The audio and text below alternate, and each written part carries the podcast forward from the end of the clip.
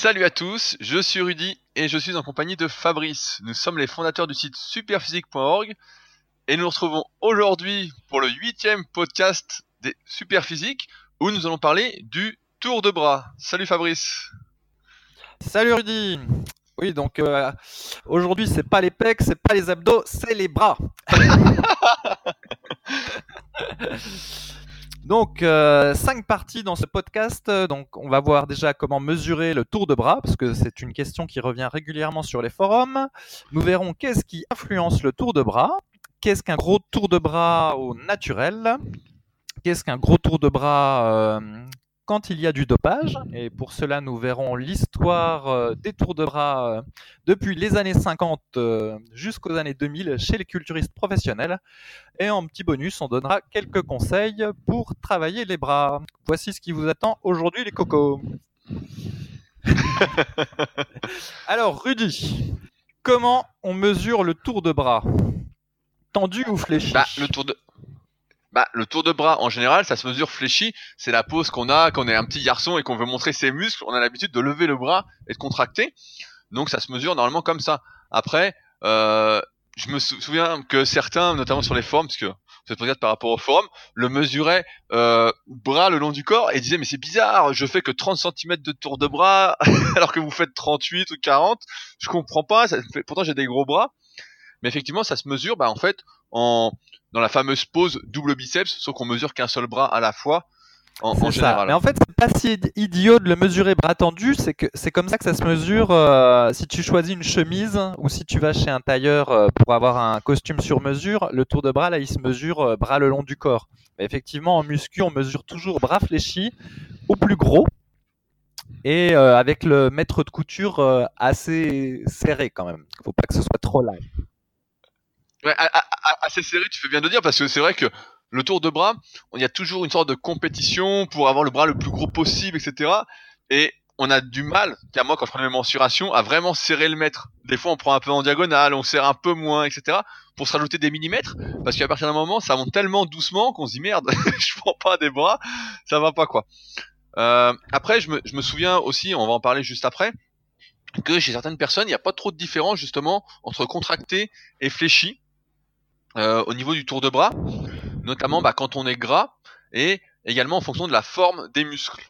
Donc quand on a les muscles longs, bah forcément quand on contracte ça va faire plus gros et quand on a les muscles courts, bah ça va pas rendre euh, aussi gros en contractant. En tout cas, il y aura moins de différence entre les deux positions. Ah, tu t'avances sur ma deuxième partie.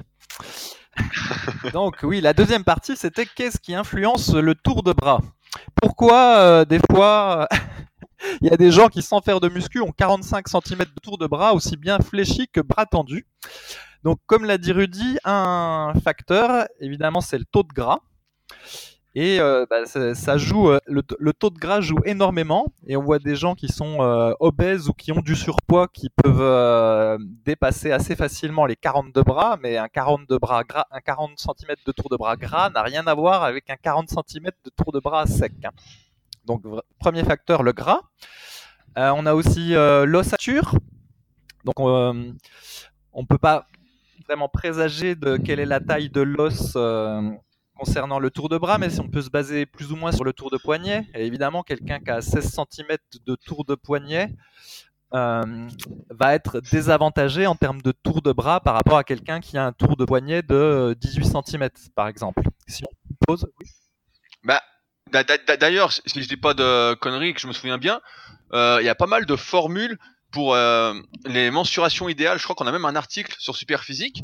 Et justement, les mensurations idéales en fonction de chaque individu, euh, c'est des formules qui, je sais plus c'est qui qui les fait. Je sais pas si tu te souviens des noms. Ah mais je me souviens très bien. Donc il y a toute une histoire euh, là-dessus. Mais j'en parlerai après. Je finis sur qu'est-ce qui influence un gros tour de bras et après je parle de ces calculs de mensuration. Ça marche. donc euh, deux facteurs qui influencent. Donc c'est le gras, la taille de l'ossature et évidemment euh, la taille des muscles.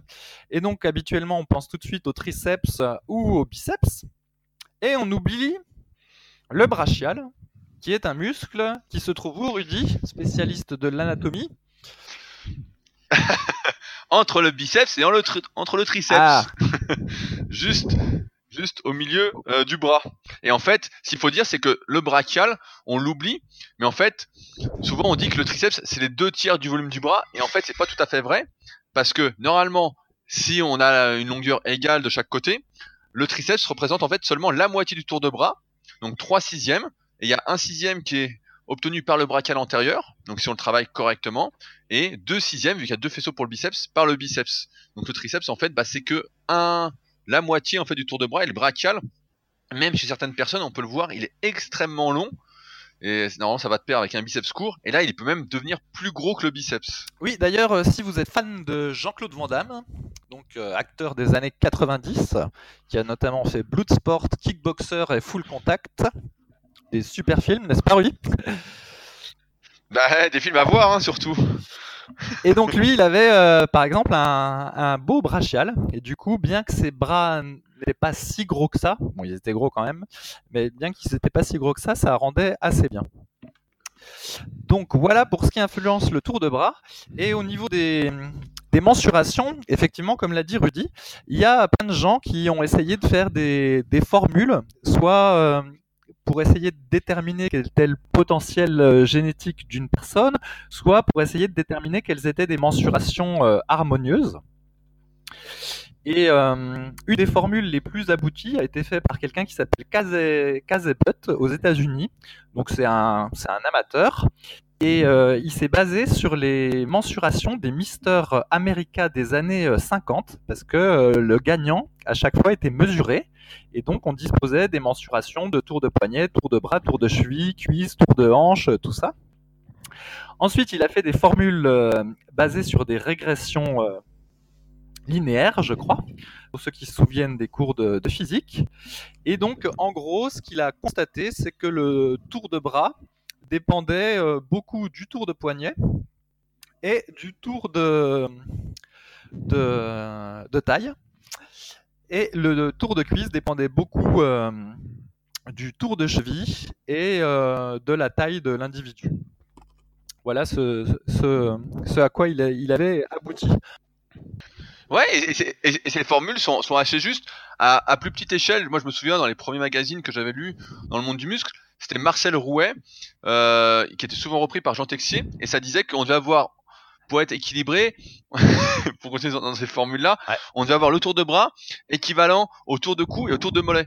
Mais bien évidemment, ça n'allait pas aussi loin que ces formules, dont celle de Casebut, où justement par rapport à la taille de l'os, comme tu l'as dit précédemment dans, le- dans la deuxième partie, et ben en fait par rapport à, à cette taille, eh ben, on peut avoir plus ou moins des gros bras en, en mensuration, indépendamment de la longueur musculaire qui évidemment joue beaucoup.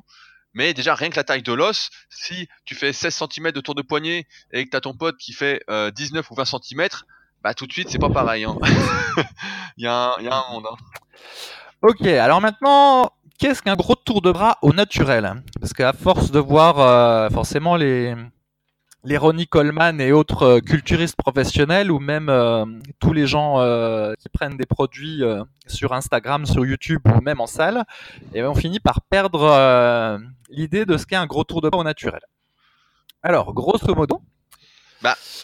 on va dire 40 cm de tour de bras, si vous n'êtes pas trop gras, donc mettons à 12, 12, 14% de taux de masse grasse, donc c'est abdos relativement apparent mais pas super sec. C'est pas mal. T'es d'accord avec ça, Rudy? Ouais, ouais, bah je préciserai après pour essayer euh, de préciser un peu ta pensée, mais oui, je suis assez d'accord. Et donc, euh, si jamais vous faites 40 cm de tour de bras, mais par contre avec un taux de masse grasse à 8-10, c'est-à-dire abdominaux vraiment euh, franchement apparents, là c'est super. C'est ce qu'on a vu, le taux de, masse grasse, ça joue beaucoup. Même si c'est à relativiser parce qu'on peut être sec des bras et, euh, gras et un peu plus gras du ventre, etc.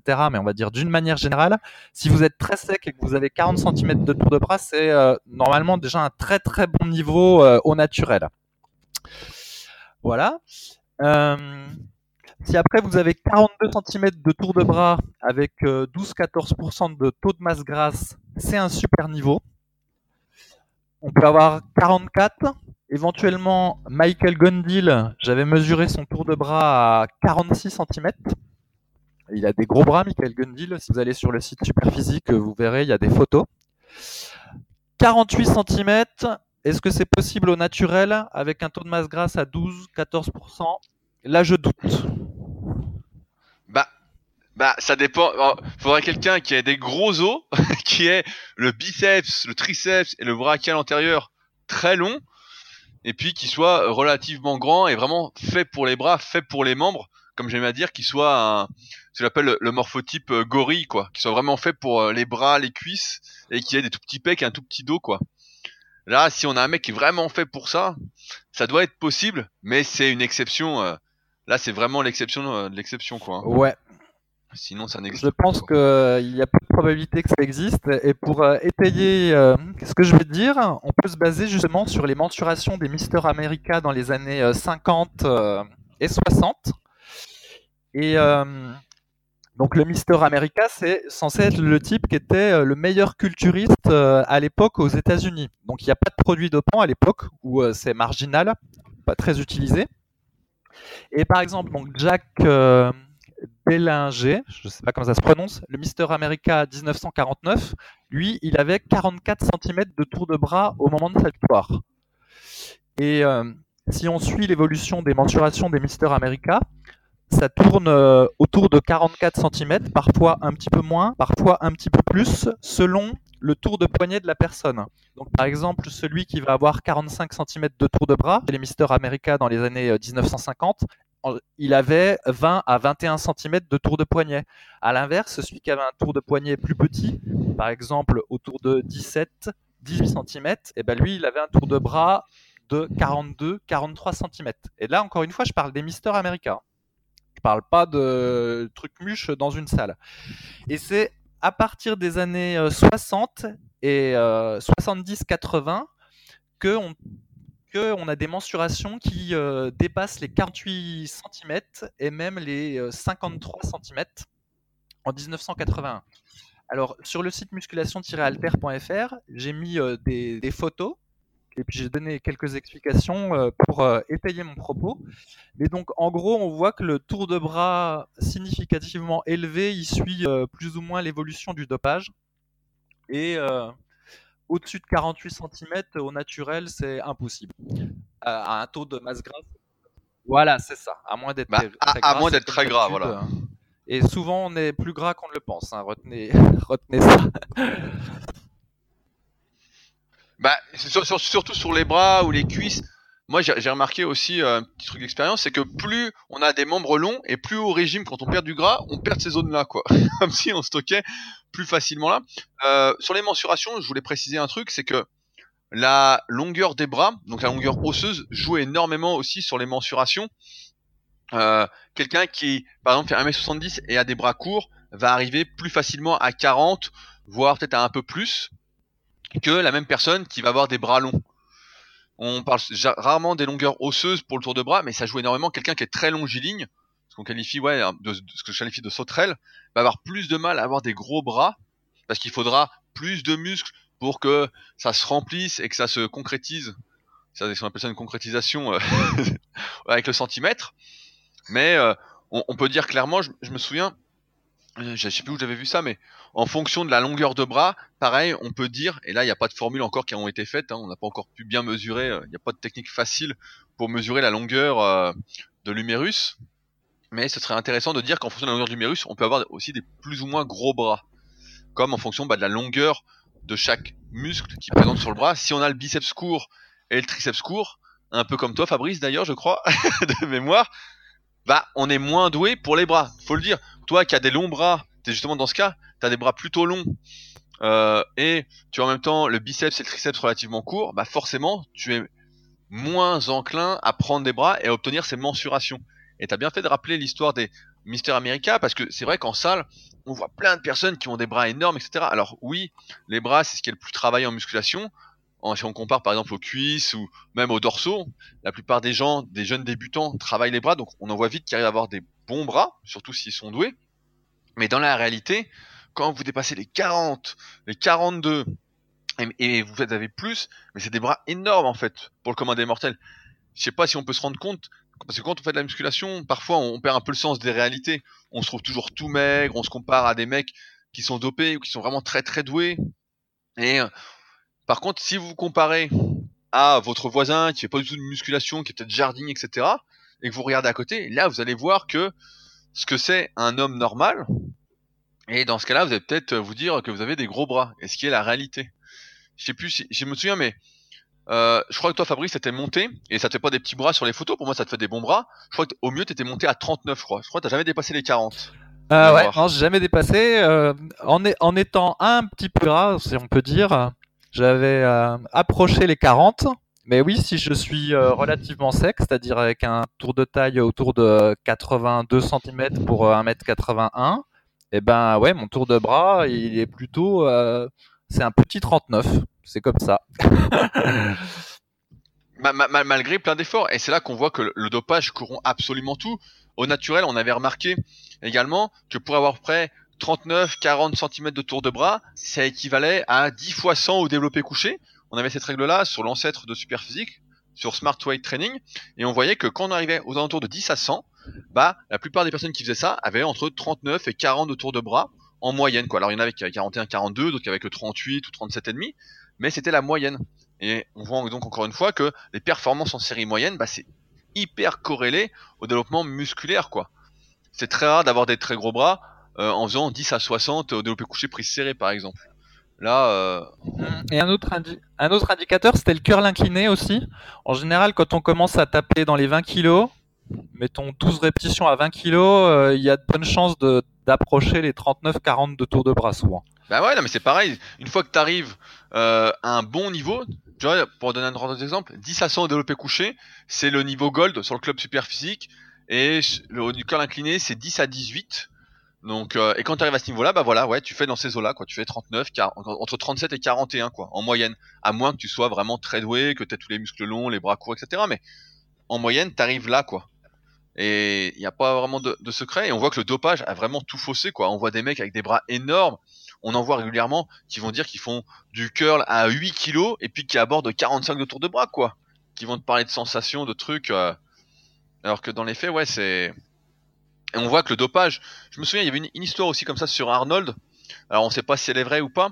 Euh, tu sais, il disait qu'il avait 56 de tour de bras. Mhm. Ça a été dit, on sait pas si c'est lui ou pas. Et je crois que c'est Arthur Jones qui avait dit à l'époque, en fait, il faisait que 49, euh, euh, quelque chose comme tour de bras. Il n'avait pas dépassé les 50. Pareil, il y a beaucoup de mythes autour du tour de bras. Ouais, ça c'était c'est l'exagération des, des mensurations. Je pense pas qu'Arnold ait eu 56. Euh, Là, euh, sous les yeux, sur le site musculation-alter.fr, dans l'article consacré au tour de bras, donc il y a Eddie Robinson, qui est un culturiste euh, des années 80, qui est mesuré à 52 cm de tour de bras. Donc ça, on le voit bien sur la photo. Et bon, je suis pas sûr qu'il ait un bras aussi gros que celui qu'avait Arnold Schwarzenegger. Bon, c'est difficile à, voir sur la photo. Donc Arnold Schwarzenegger, je doute qu'il ait eu 56, par contre plus de 50 euh, certainement. Après, les culturistes des années 2000, euh, comme Ronnie Coleman, là qui euh, ont un niveau qui est complètement encore au-dessus de ceux des, précédents, là il y a des chances qu'ils dépassent les 55 cm de tour de bras, mais à la limite c'est tellement un autre monde que ça n'a même plus d'importance de le savoir. Ah, ah, ah, après, je voulais faire un petit point sur les mensurations, parce que là, on parle tour de bras, mensuration, etc. Mais ce qui compte aussi, c'est euh, l'aspect visuel. Comme on a parlé du taux de gras, c'est pas de se concentrer, c'est comme le poids sur la balance quand on fait de la muscu ou le poids sur les barres. Le truc, encore une fois, c'est de faire les choses bien. Euh, c'est de faire ses mouvements correctement, de pas se mentir par exemple en levant les fesses au développé couché, en rebondissant, etc. pour mettre 10 kilos de plus sur la barre. Et les mensurations, bah, c'est un peu pareil c'est bien de les prendre de temps en temps, de voir qu'on prend, etc. Mais si on prend pas en mensuration parce que euh, on n'a peut-être pas progressé sur les bras suffisamment ou qu'on a déjà des bras, des gros bras, etc. Voir qu'on a séché, bah, c'est pas très important quoi. Encore une fois, ce sont des facteurs mesurables entre guillemets, mais les mensurations, moi ça fait longtemps que j'ai arrêté de les prendre justement parce que je me souviens il y a eu une époque, euh, je, me souviens plus des, dates exactes, hein, mais euh, je crois à 17 ans, j'avais mesuré mon tour de bras, bah justement, je faisais autour des 10 à 100 au coucher, je crois que j'avais fait 11 à 100 en compète, et je m'étais mesuré à 39. Et euh, à 19 ans, j'avais bien progressé musculairement, j'avais vraiment passé un cap, quoi. Et euh, j'avais mesuré mon tour de bras et tout, et je m'étais rendu compte qu'en deux ans, j'avais pris que 3 cm de tour de bras. Et là, j'étais là, je me disais, putain, c'est pas beaucoup, alors pourtant, je voyais que c'était bien, etc. Et en accordant énormément d'importance à cette mesure, à cette mensuration, en fait, ça m'avait un peu, pas déprimé, mais ça m'avait un peu chagriné de me dire, putain, tous ces efforts pour ça. Et j'avais remesuré, j'ai pu, 2-3 ans après, et là, j'avais pris plus qu'un seul centimètre en 2-3 ans, quoi. Et là, je m'étais dit, bon, bah, j'arrête de mesurer parce que sinon, euh, à la fin, euh, je vais me concentrer sur du négatif qui n'en est pas, en fait. en fait, c'est. J'ai juste... Si t'as des gros bras, t'as des gros bras, quoi. Surtout quand t'es à peu près sec, quoi. Tu vois. Il faut pas oublier que, voilà, c'est comme le poids sur la balance. C'est pas parce que tu fais un kilo ou là un centimètre de plus que c'est mieux. C'est un équilibre à trouver. C'est pas une course euh, à qui a les plus gros bras, etc. On est tous avec un potentiel différent en muscu, donc on peut l'influencer, on va en parler un peu après sur l'entraînement des bras. Mais le but, voilà, c'est de faire du mieux qu'on peut et euh, de ne pas déprimer pour des facteurs. Euh, c'est comme l'histoire de la balance. Tu montes sur la balance, tu es en prise de masse et puis tu as perdu 500 grammes. Ça y est, c'est la fin du monde. Et puis là, les bras, tu mets ton tour de bras. Ah bah pendant une semaine, tu as mangé un peu moins, etc. Donc tu as un peu moins de glycogène. Tu retiens un peu moins d'eau avec. Merde, tu as perdu 5, 0,5 cm.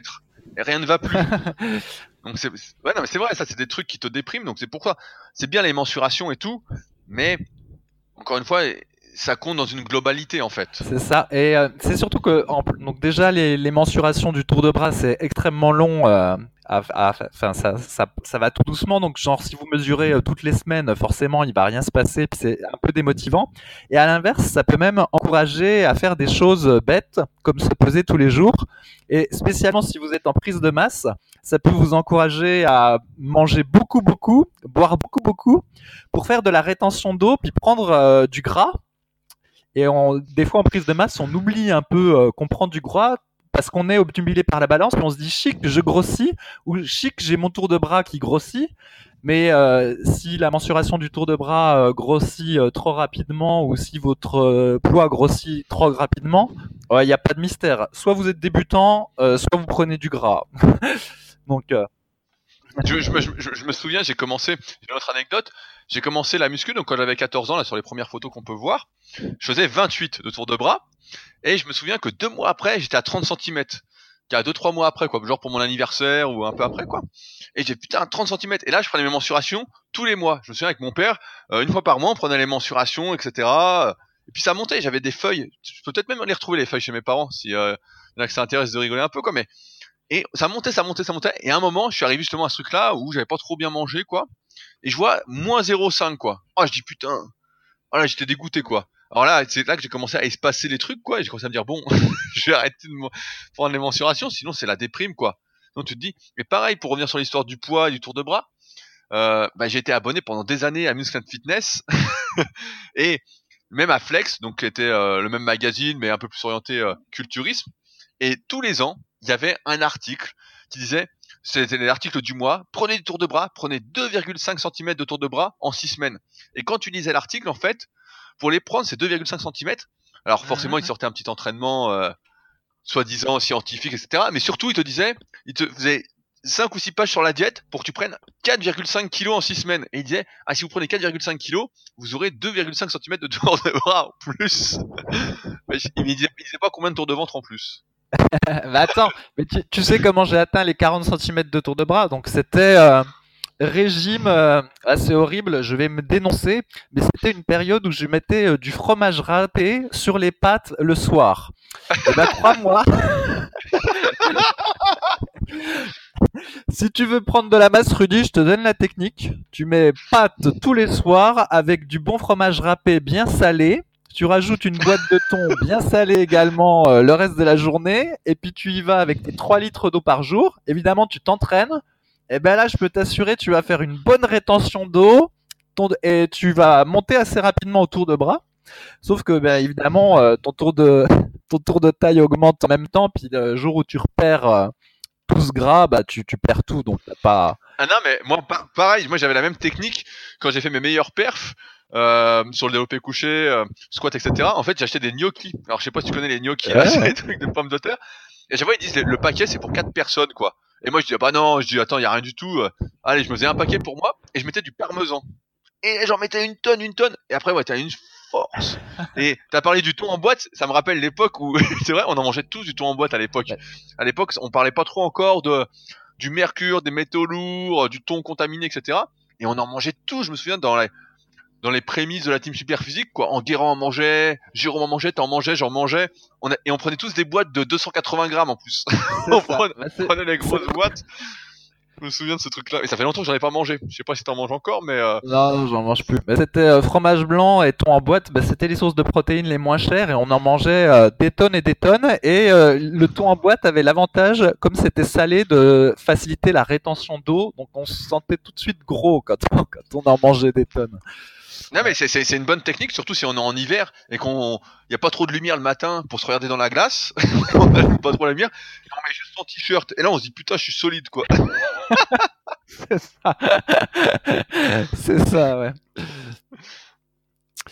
Ouais, c'était. euh, C'est un secret euh, pour prendre du tour de bras, c'est rester en t-shirt et prendre du gras.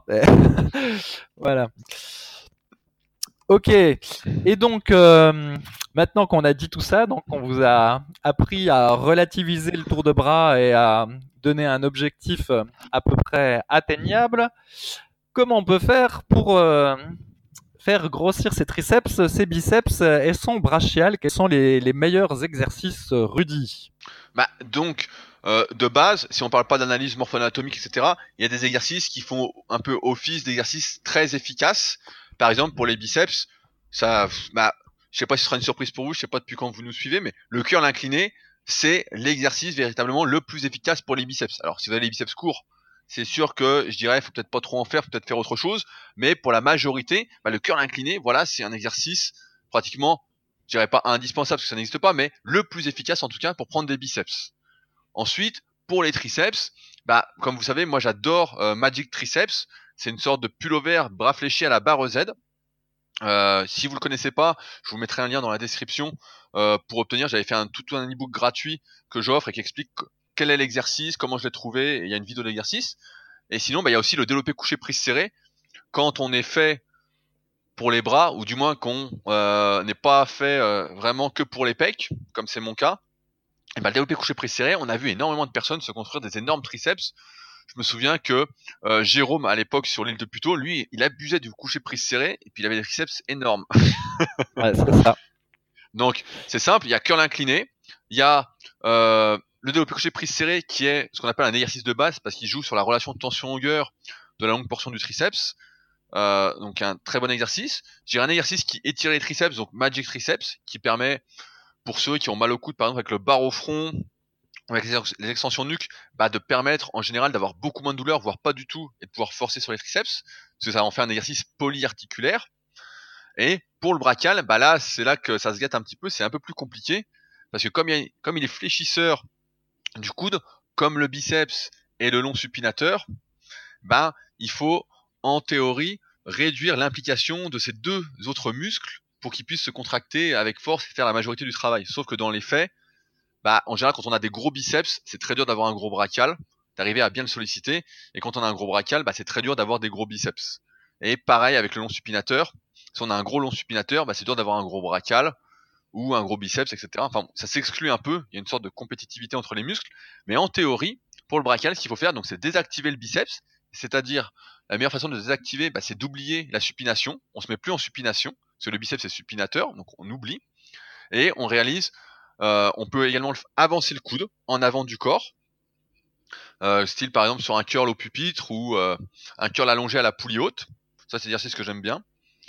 Et après, bah, on reste en prise neutre en espérant qu'on soit pas trop faible pour le long supinateur et que le brachial puisse bien se contracter quoi. Donc euh, ça c'est un peu euh, au bonheur la, la chance j'ai envie de dire quoi, surtout si on est fait pour les biceps. Mais en tout cas, pour désactiver le biceps et pour ne pas trop activer normalement le long supinateur, il faut être en prise marteau avec le coude en avant du corps, donc curl au pupitre, par exemple en prise marteau ou curl allongé à la poulie haute. Euh, un petit mot rapide sur le curl bar, souvent qui est préconisé comme un exercice de base pour les biceps, sauf que ça n'a rien d'un exercice de base, ça n'étire pas le biceps, on est coude le long du corps. Donc euh, un exercice de base, pour rappel comme je viens de le préciser, c'est un exercice qui exploite la relation tension-longueur des muscles biarticulaires. Et euh, le curl à la barre, bah, ça n'exploite rien de tout cela. Et en plus, comme on est debout, eh ben, il y a un gros travail de gainage à faire dès que ça devient dur. le curl à la barre est l'un d'ailleurs des exercices où on voit le plus euh, de danses différentes effectuées. Cela dit, le, le, curl triché a une, a une certaine efficacité, mais bon, c'est assez, assez risqué. Je me souviens. Mais c'est vrai que c'est vrai qu'on en, c'est vrai qu'on en faisait à l'époque. Ouais, ouais, moi j'ai fait du curl triché avec 50 kg barre Z et euh, ça m'avait fait prendre des, des biceps.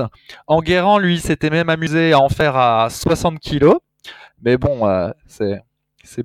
Ouais, mais on, on, s'entraînait à retenir la négative à l'époque. Je me souviens, on montait et on la retenait un peu et on sentait que vraiment ça contractait super. Moi, je me souviens d'une vidéo de Yann. Alors, je sais plus si elle est toujours sur le site.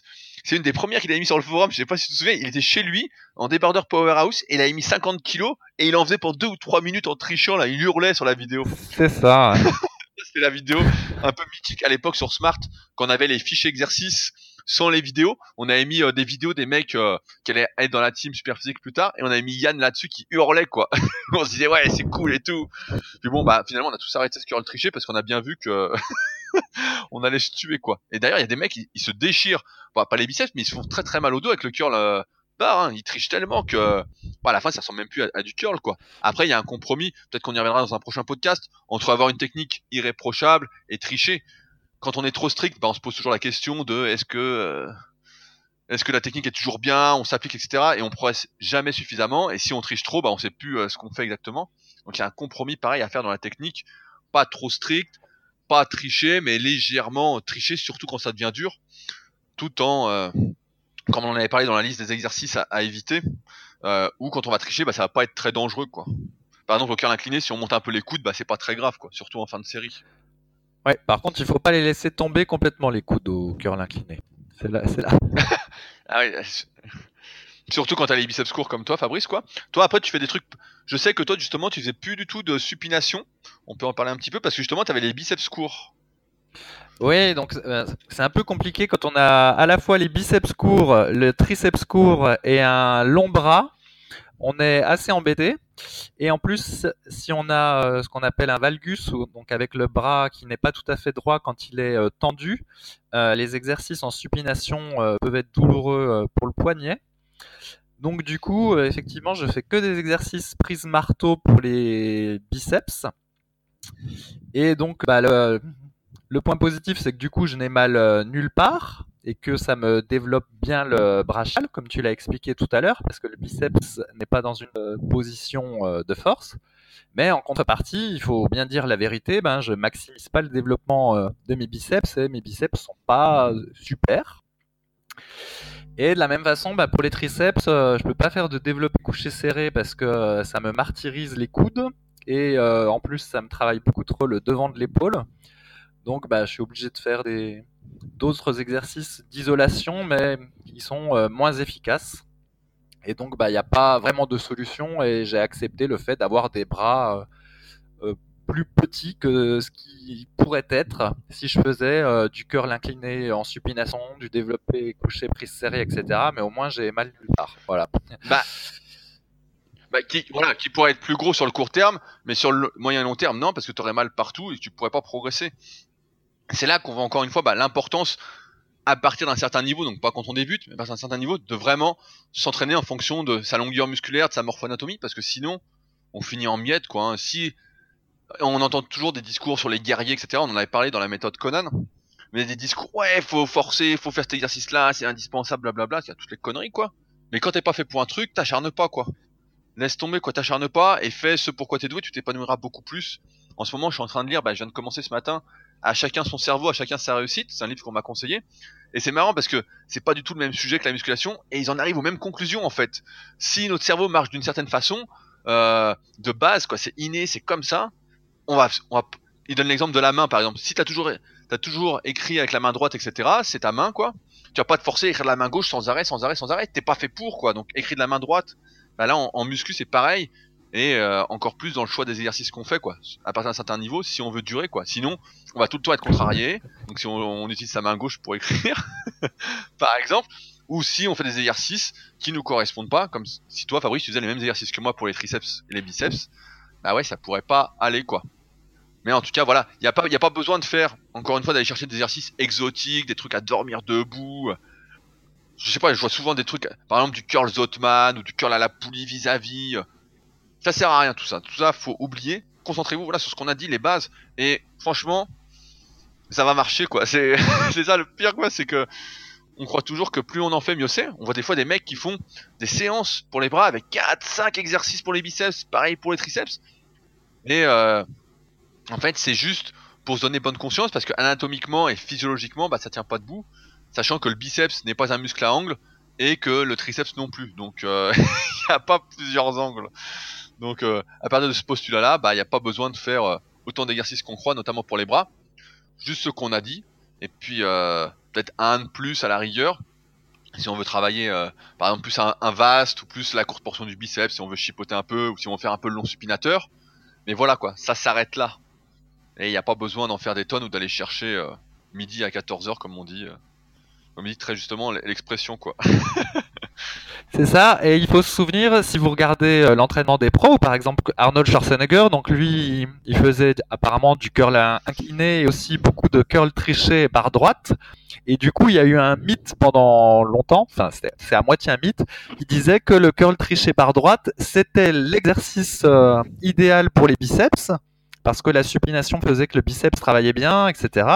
Et donc, il fallait pas faire de curl barre Z, parce que ça facilitait moins la contraction des biceps, mais surtout du curl barre droite. Et puisque c'était ce que faisait Schwarzenegger et que ça avait bien marché euh, sur lui, bah, c'était ce qu'il fallait faire. Et puis voilà, puis c'est après que euh, quand on a compris l'anatomie, on a vu qu'il y avait simplement des personnes qui n'étaient pas faites pour le curl barre droite, indépendamment du fait que ça optimisait pas la relation tension-longueur et que euh, ben, on pouvait euh, certaines personnes se ruiner complètement les poignets en faisant du curl barre droite.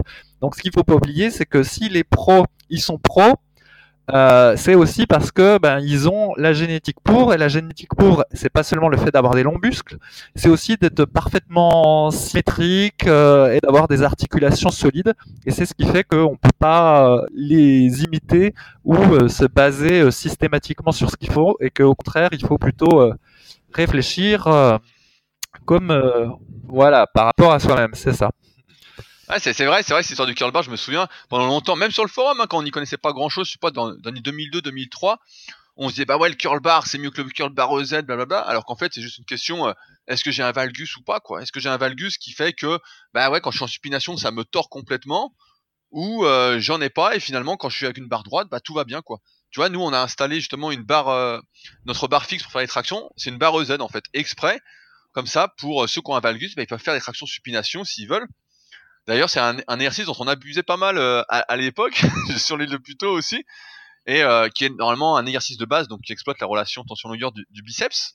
On en faisait pas mal, mais quand t'as les biceps courts euh, comme toi, Fabrice, bah ça donnait pas plus de biceps. Et je me souviens, on en était arrivé à la conclusion que c'était pas un très bon exercice pour les biceps. voilà, alors qu'en fait, c'est pas forcément vrai, parce que pour d'autres personnes, ça peut assez bien marcher de faire du, des tractions en supination. Mais ouais, à l'époque, on, était là, et c'est vrai qu'on se disait, bah voilà, quand on a des longs membres, ces exercices polyarticulaires pour les bras, bah ça marche moins bien que l'exercice d'isolation, quoi. Mm. Et on en était arrivé un peu là, et après, bah, sont intervenues toutes les histoires de compétition entre les muscles, et notamment, bah là, des dorsaux, des épaules, quand on fait les tractions, vis-à-vis, bah, des biceps, même du brachial, du supinateur, etc. Ouais, c'est ça. C'est-à-dire que quand on quand on lit les Attends. quand on lit le point de vue anatomique euh, sur la réalisation des exercices, on entend souvent le mot synergie. On dit voilà, ce sont des muscles qui travaillent en synergie, euh, c'est-à-dire qu'ils travaillent ensemble pour euh, déplacer la, charge et réaliser l'exercice. Mais quand on est du point de vue de celui qui veut développer ses muscles, chaque fois que vous lisez synergie, il faut plutôt comprendre compétition et donc, quand les muscles travaillent en synergie, ça veut dire que de notre point de vue, ils sont en compétition, et donc il y en a un qui est susceptible de faire le, boulot sur les autres, et donc il y en a un qui se développera probablement moins bien euh, dans cet exercice. Voilà, c'est ça. Bon, bah, je pense qu'on a, on a fait un peu le tour pour ce podcast, Fabrice. Qu'en penses-tu? Oui, ça me paraît bien. C'est déjà pas mal, 40 minutes pour euh, un tour de biceps. euh, on va vous laisser avec plusieurs liens euh, sous le podcast, comme d'habitude. Donc, le premier lien, c'est euh, le lien vers l'article de Fabrice qui est imagé, donc qui reprend ce qu'on vient de dire, notamment sur les tours de bras des Mister America, des champions culturistes, etc., et même des pratiquants naturels, pour que vous puissiez voir bah, à quoi ça correspond. Donc premier lien. Euh, deuxième lien, on a pas mal parlé d'analyse morpho-anatomique, de longueur de muscles, de longueur osseuse, etc. Donc c'est un lien vers euh, mon livre sur l'analyse morpho-anatomique. Et enfin, je vous laisse avec un troisième lien qui est, si ça vous intéresse, euh, d'en savoir plus sur l'entraînement des biceps, des triceps, etc. en fonction de vous. Donc c'est deux formations vidéo. J'ai fait un pack exprès. Donc c'est le troisième lien. Vous pouvez jeter un coup d'œil si ça vous intéresse. Et donc nous, on se retrouve de toute façon semaine prochaine, mercredi prochain. Euh, je rajouterai que si vous avez des idées de sujets, nous sommes toujours ouverts pour les traiter. Il suffit de nous écrire. Donc directement, le plus simple, c'est sur mon email